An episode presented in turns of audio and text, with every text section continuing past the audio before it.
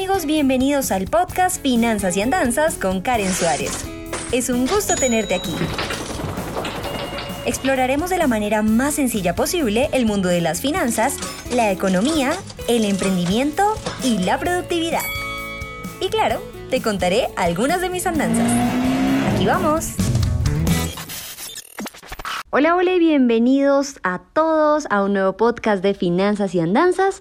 Sí, estaba un poco desaparecida, amigos, la vida me pasó por encima, eh, en el buen sentido de todas maneras.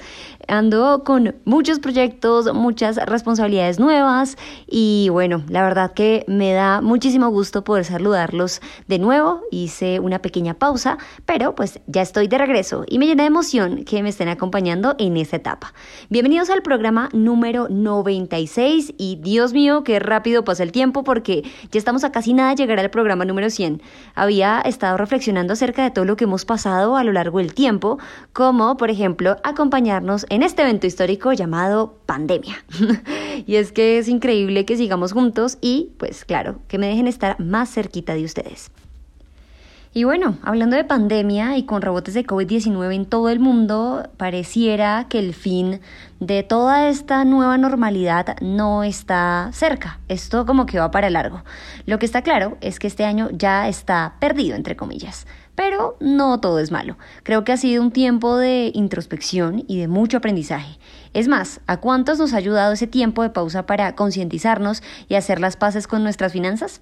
Además de que hemos tenido que modificar un montón de hábitos, como por ejemplo las compras.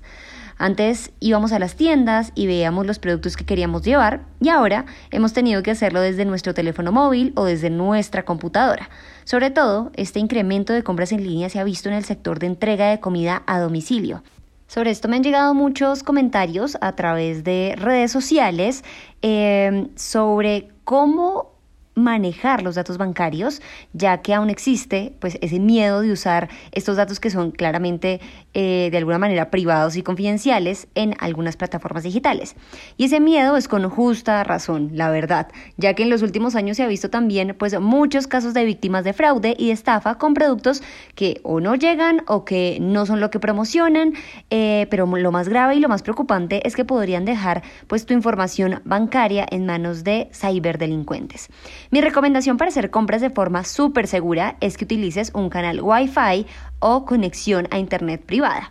Y es que esto ahora es mucho, mucho más sencillo porque ya que estamos en casa todo el tiempo, pues vamos a estar conectados a nuestra red personal. Ese es un punto que ya tenemos a nuestro favor. Por otro lado, es muy importante que siempre nos tomemos unos minutos más para poder corroborar el nombre o la razón social en los datos de contacto que deben aparecer en la tienda online, la cual debe tener un sitio seguro y además reconocido. Si las compras son directamente de una app, es mucho más fácil ser víctima de una estafa, pero siempre, siempre hay que estar bien seguros. Por ello hay que leer muy bien la política de privacidad. A veces nos da pereza leer eso, pero eh, de verdad a veces nos ayuda en caso de tener algún problema con nuestro producto o servicio.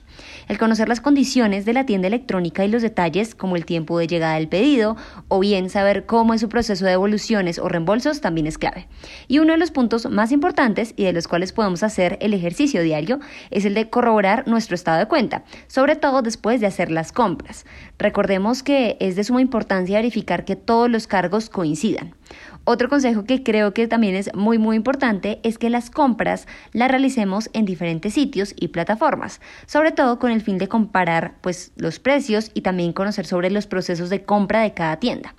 Y por último, este punto que a mí me ha servido de pues mucho a lo largo de mis compras online y que ha evitado que me lleve esas sorpresitas que nos disgustan es la de revisar las redes de las tiendas y que dicen otros compradores.